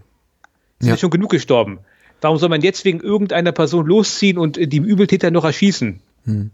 Ist halt so. Im Krieg sind, sind Abertausende gestorben. Jetzt nochmal zurückgehen und diese Leute erschießen. Nee, ich gehe mal lieber nach vorne und mal gucken, vielleicht ist da ja irgendwas. Ja. Ich meine, sogar, sogar Namen sind ja egal geworden. Wir wissen ja gar nicht wirklich, wie unser Held wirklich heißt. Also, als er gefragt wird, also Giallo Gemma, wie heißt du, dann sieht er halt den Namen auf einer Zigarrenkiste, Michael Random. Und wenn ihm dann, wenn dann später offenbart wird, dass er in der deutschen Fassung Virginia und anscheinend heißt er ansonsten California heißt, gehe ich auch mal von aus, das sind nicht wirklich seine Namen gewesen. Das sind auch irgendwelche Aliasse gewesen. Also der hat überhaupt, das ist echt der Mann ohne Namen. Anscheinend hat er mal eine Vergangenheit gehabt. Und wenn man das so hört, war es auch so ein richtig klassisch, ihm wird ja gesagt, also wenn du spät früh irgendwo aufgetaucht bist, da wollten sich alle mit dir messen. Ja. Warum denn jetzt nicht mehr? Ja, weil ich tot bin. Hm. Weil das merkt man. Also da ist komplett vorbei mit irgendwelchen Westernmythen. Das sind Hm. einfach Leute, die wollen zur Ruhe kommen, nachdem die barbarischen Zeiten jetzt hoffentlich zu Ende sind, aber vergiss es, die barbarischen Zeiten laufen immer weiter, jetzt nur im kleineren. Ja, ja. Das ist, äh, es ist, es ist interessant zu sehen, dass tatsächlich unsere, unsere nominelle Heldenfigur, also California, Virginia, auch keinen wirklichen Antrieb hat, keinen wirklichen Ehrgeiz hat, tatsächlich den, den Tod seines neuen Freundes zu rächen oder irgendwie, es ist zumindest für seine, für die Familie, mit der er sich, mit dessen Familie, mit der er sich dann anfreundet, zu tun, bis eben Helen entführt wird. Also es braucht erst wirklich diesen Stoß nochmal, diesen, diesen, diesen extra Kick, bis er sagt so, nee, jetzt reicht's, das ist genug, jetzt, jetzt tue ich auch mal irgendwas. Es gibt tatsächlich so, es ist tatsächlich so, das fand ich auch in dem Film sehr, sehr, sehr toll und ein, beeindruckend und auch wirklich für mich erzählerischen Unikat fast, also so oder so ähnlich, habe ich das sogar nirgendwo gesehen. Das hat der, der, der Held oder unsere, unsere, die, die, die Titelfigur des Films eigentlich erstmal nach dem Tod seines neuen besten Freundes sagt so, oh, das, was tue ich nur? Erstmal komplett ratlos eigentlich ist, so eine halbe Stunde eigentlich ratlos durch die Gegend geistert und dann ir- irgendwann sich damit arrangiert, dass ihn diese Familie aufnimmt und er sagt so, ja, die haben ja auch eine nette Tochter und wer weiß, was sich dann noch ergibt und äh, die Eltern sind ja auch nett und ich, ich lebe mal weiter so mein, mein Leben. Immerhin muss ich jetzt irgendwie nicht mehr Frösche essen. Und, und dann erstmal wieder, erst wieder so zu klassischen Western-Mechanismen mit, äh, jetzt geht's zu, auf zur finalen Konfrontation, Konfrontation und ich jage die Bad Guys erst so in den letzten 20 Minuten, 20, 25 Minuten zurückfindet. Ähm, me- meinst du das, als, als du sagtest, der Film wandert oder meandert so ein bisschen? Weil ich Ja. habe schon das Gefühl, dass das, das sind eigentlich drei Filme. Genau, genau das meine ich damit. Du hast halt die Einführung, er und sein neuer Freund versuchen, sie- versuchen sich halt irgendwie durch die Gegend zu schlagen. Ja, so lakonisch ruppiges Buddy-Movie eigentlich, ne? Genau. Dann wird daraus ganz kurz so ein bisschen die Selbstfindung von Virginia, also auf der Farm von den Eltern von seinem Freund. Und dann wird daraus halt der Showdown, also die Suche nach seiner entführten Freundin. Ja. Und das der erste, der letzte Teil geht ja wieder so ein bisschen echt so in Richtung, oh, jetzt wird es ein klassischer Western. Weil dann passiert ja der ganze Kram, den man noch erwarten könnte. Er kommt in irgendeine Geisterstadt, wo irgendwelche Leute auf ihn warten. Also sie warten nicht auf ihn, wo er sie halt verortet. Klassisches, äh, klassischer Schusswechsel. Übrigens, ich hab's nicht mehr irgendwo gefunden. Ich bin mir sicher, ich habe das irgendwo mal gelesen. Aber ich habe jetzt diese verdammte Information nicht mehr gefunden. Diese Geisterstadt, wo sie sich halt herumtreiben, das soll wohl, äh, sollen wohl Kulissen sein aus Spiel mit das Lied vom Tod Ja. die halt seit Ewigkeiten da verrottet haben, verrottet waren und jetzt hat man sie halt nochmal genommen. Was ja, das auch dann, Ich, ich habe das wieder, ich habe das wiedererkannt an den Wells Fargo äh, Schildern. Ja, ja. okay. Und damit ja auch. Also, da sieht man auch ganz eindeutig, dass auch der Italo-Western zu diesem Zeitpunkt einfach komplett am Ende gewesen ist. Ich meine, das haben wir an diesem Punkt ja vielleicht nochmal, müssen wir ganz kurz klarstellen, sowohl Keoma als auch der Film hier, die sind zu Zeiten rausgekommen, da war, die, da war der Italo-Western tot. Eigentlich. Also, nach diesem Film, da kam noch Silbersattel von Lucio Fulci, Richtig, ja. Und dann kam aber nichts mehr. Dann kam noch irgendwann ein Spaß-Western-Nachrücker mit hier Bud Spencer auch von Michele Lupo, ein Faust geht nach Westen. Dann lange Zeit gar nichts. Und dann kam irgendwann noch Jonathan of the Bears von Enzo G. Castellari.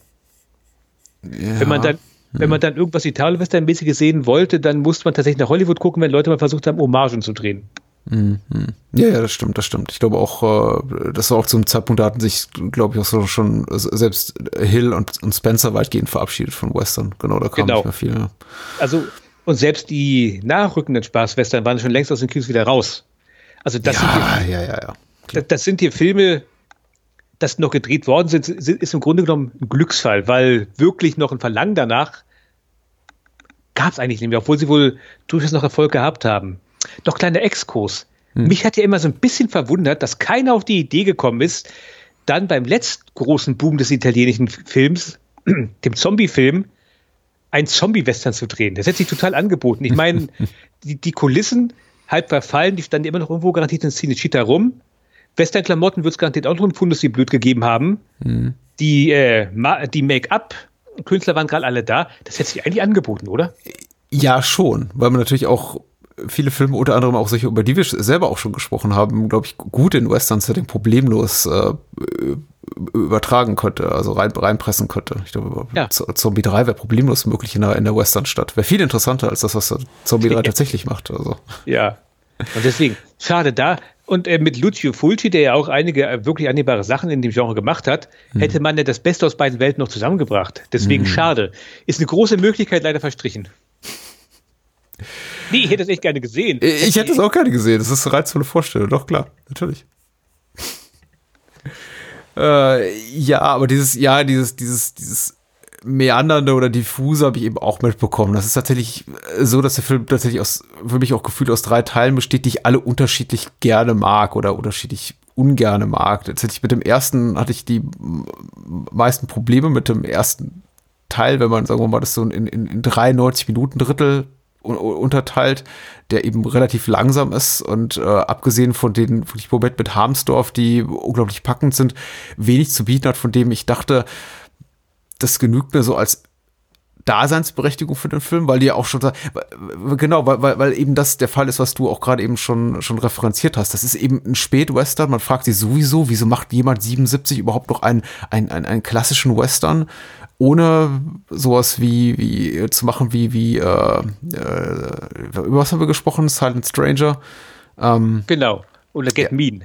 Get Genau. Mean es gewesen. äh, ohne das irgendwie vielleicht mit, mit so Science-Fiction-Elementen abzuwandeln und dem irgendwie nur so einen neuen Spin zu verleihen, weil es wirkt eben über weite Strecken sehr konventionell. Und dann wird's eben wird's eben anders ähm, und besser, möchte ich sagen. Immer noch nicht perfekt. Der Film äh, driftet immer noch so in, in, in Sphären ab, von denen ich denke, warum sind die da? Zum Beispiel gibt's eben auch noch so einen Konflikt, eine Nebenhandlung, äh, in der plötzlich auch Raimund Harmsdorf so gefühlt zur Hauptfigur wird. Er hat da offenbar so einen Disput mit einem, einem Herrn namens Nelson. Ähm, was macht er eigentlich genau? Fragezeichen. Gespielt von Chris Avram. Äh, so wie ich das mitbekommen habe, ist er ein offizieller Regierungsvertreter, der Ja. jetzt in der Gegend da so ein Stück weit den Wiederaufbau auch mitmanagen soll. Genau. Und da kann er halt Leute wie Harmsdorf nicht mehr gebrauchen. Also bis vor kurzem konnte er sie noch gebrauchen. Jetzt ist halt vorbei. Und er macht Ja. es auch relativ schnell klar, indem er gleich sagt, so, hier ist übrigens die Armee, die ich mitgebracht habe. Ja. Äh, und, und, für mich ergibt es doch Sinn, dass der mit eben äh, Whittaker kommuniziert, aber für mich äh, ist es nicht wirklich schlüssig, warum Nelson am Ende mit äh, Virginia irgendwas zu tun hat. Weil ich denke, eigentlich, eigentlich müssen die Figuren nicht aufeinandertreffen. Aber egal, es ist eben, es ist, es wirkt sehr konstruiert, sagt man, glaube ich. Also die, ist, diese, diese ganzen Dynamik, die am Ende entstehen, es wirkt etwas forciert. Es führt aber zu sehr tollen Momenten und dafür verzeih ich dem Film eben alles. Aber zwischenzeitlich dachte, denke ich mir schon wie immer wieder, auch wenn der Film relativ kurz ist, er fühlt sich ein bisschen länger an, als er ist. Und warum passiert das jetzt genau? Warum kommen die nicht schneller zum Punkt? Warum jetzt noch mal irgendwie eine, eine scheinheilige Allianz eingehen äh, seitens Virginia mit, mit Whittaker? Ähm, so gefühlt zehn Minuten vor Schluss. Aber dann, sagt, Ja. dann zeigt einem der Film eben warum.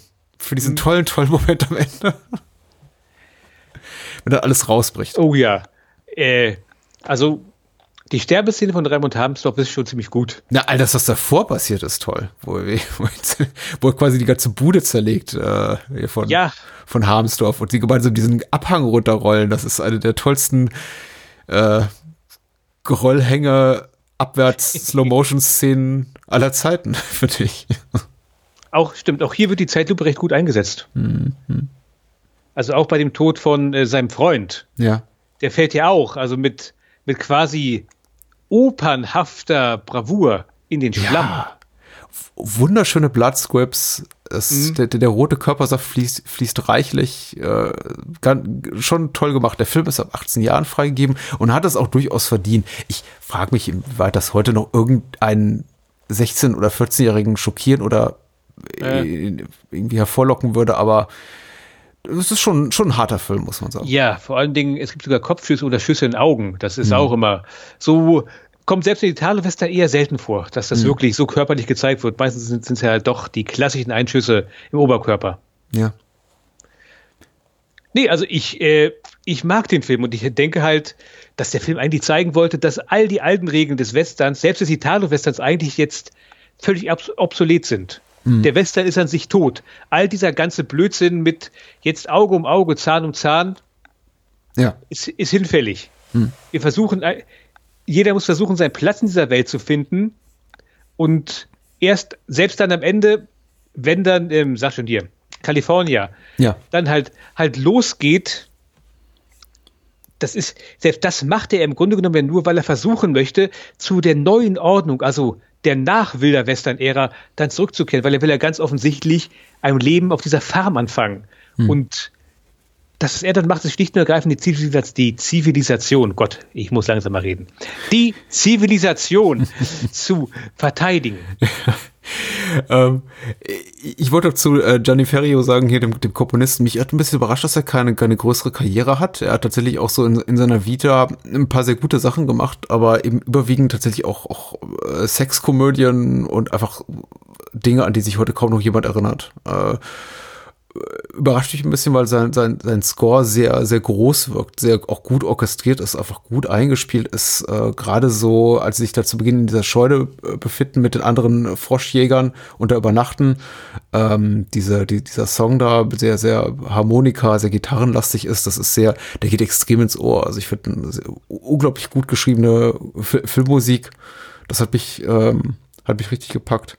Und eben jede Szene mit Harmsdorf tatsächlich. Das sind, ich bin einfach, ich bin Harmsdorf-Fan, muss ich ja sagen. Der ist einfach der, der, der wertet jeden Film auch nochmal so um, um, um zwei Ebenen auf. Nicht, dass der Mann aus Virginia das nötig hätte, aber was er da macht und mit sich machen lässt, auch zu dem damaligen Status seiner Karriere, als er wirklich bei, bei wahrlich kein Unbekannter mehr war, lässt er sich eben immer noch so eine Zuckerglasflasche im, im Gesicht zerdrücken. Also allein dieser Moment, äh, wo ihm halt die, die, äh, Giuliano Gemma diese, diese Flasche ins Gesicht schlägt.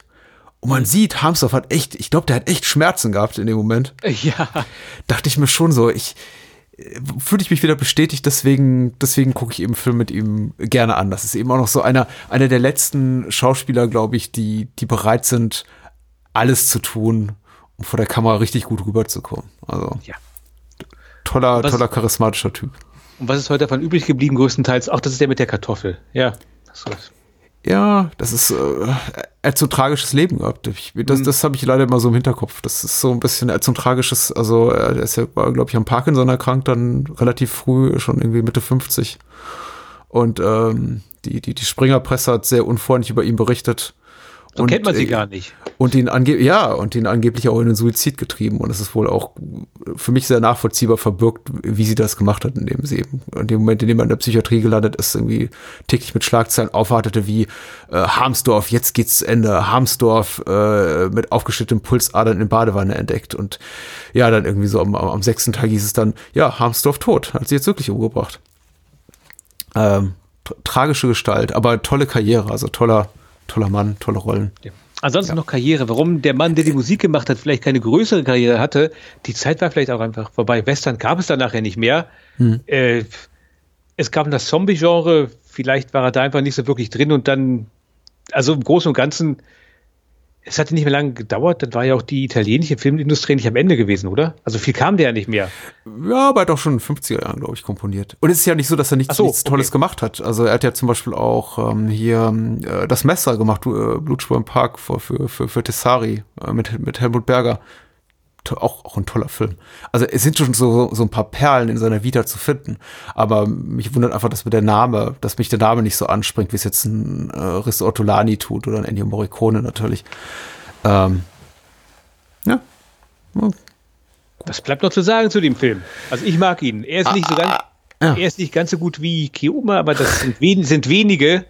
Aber ich finde eigentlich, so alle paar Jahre kann ich mir den Film tatsächlich mal geben. Okay, ja. Es ist, äh, es, er hat grandiose Momente. Äh, Zwischen denen vergeht hier und da mal etwas viel Zeit. Aber ich möchte sagen, Froschjagd, Flasche ins Gesicht, Geröllhang, ähm, Tod von Miguel Bosé, ähm, der unkonventionelle Beginn des Films, die Szene in der Scheune, also wenn man diese fünf, sechs Momente mal so zusammen addiert, das ergibt schon einen rundum guten, sehenswerten Film. Okay. Und ich, ich mag die, die Grundstimmung natürlich auch. Wobei ich eben auch das Gefühl habe, wie ich bereits, glaube ich, auch von uns beiden gesagt, der Film verrennt sich hier und da. Und ich wünschte, er hätte einfach ein bisschen stringenteres Drehbuch. Aber es ist einer der tollsten Spätwestern italienischen, die es gibt. Viele gab es ja nicht. Nee. Und von den wenigen ist er wahrscheinlich unter den Top 5. Vermutlich waren es auch nur noch fünf gewesen. Äh, schö schöne Filme, die du mitgebracht hast. Das hat mich sehr gefreut. Oh, wir wollten ja eigentlich erstmal was anderes machen, aber das machen wir dann auch vielleicht ein andermal. Das gescheitert tatsächlich an meiner schlechten Kopie, äh, die, die ich hier mir hier gekauft habe und die dann ankam und ich sagte zu, äh, zu André, nee, ich habe gerade mir versehentlich eine äh, ein, ein, ein, ein VS-Rip auf Blu-ray bestellt, einer, einer gekürzten Fassung. Und ähm, Wir können ja sagen, welcher Film es gewesen wäre. ja, bitte. Manaya. Hm. Irgendwann vielleicht in ferner Zukunft doch mal gucken, weil jetzt gerade im Zusammenspiel mit Kioma ist der eigentlich recht interessant, weil beide Filme gleichen sich stilistisch durchaus ein bisschen. Insofern. Mhm. Und der hätte Maurizio Merli in, in seiner einzigen Westernrolle gehabt. Ja, ja, ja, ja. Äh, das ist ein andermal. An einem anderen Ja, ja. Tag. Wir, wir, wir sprechen uns ja einigermaßen regelmäßig und äh, du kommst wieder. Super. Wo kann man dich sonst noch so finden? Hör. Ja, man kann mich finden. du bist aber auf YouTube. Auf YouTube bin ich leider nicht mehr. Da war Nee. ich mal. Ja. Ich, man, man kann gerne nach dem Glotzcast suchen. Manchmal kommt da auch zwischendrin mal irgendwas. Ich bin den Leuten nicht graben, wenn sie sich mal meinen ellenlangen Monolog zu allen Verfilmungen von Die Farbe aus dem All anhören würden, die ich vor knapp einem Monat aufgenommen habe. Und ansonsten zwischendrin kommt da garantiert mal immer irgendwas hoch. Ich will allerdings keine großen Versprechungen machen, weil mein Wetterkompagnon ist momentan immer noch im, ich nenne es mal Vaterschaftsurlaub, weil er sein zweites Kind, jetzt also seine Frau hat das zweite Kind bekommen und da hat er momentan ein bisschen doch was anderes zu tun, als Podcasts aufzunehmen. Es sei ihm gegönnt. Ansonsten lieben gerne. Auf Twitter findet man mich als Geoma02. Man streitet gerne mit mir, habe ich festgestellt. Und da ist dann auch mein Letterboxd-Account verlinkt. Da, da schreibe ich zumindest manchmal ab und zu irgendwelchen Kram. Vielen Dank, André, dass du da warst.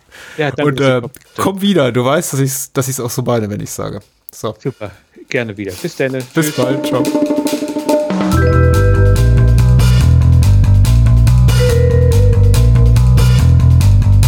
Das war's. Mehr Bahnhofskino und die Bahnhofskino Extended Edition gibt es bei iTunes, Spotify und überall, wo es gute Podcasts gibt.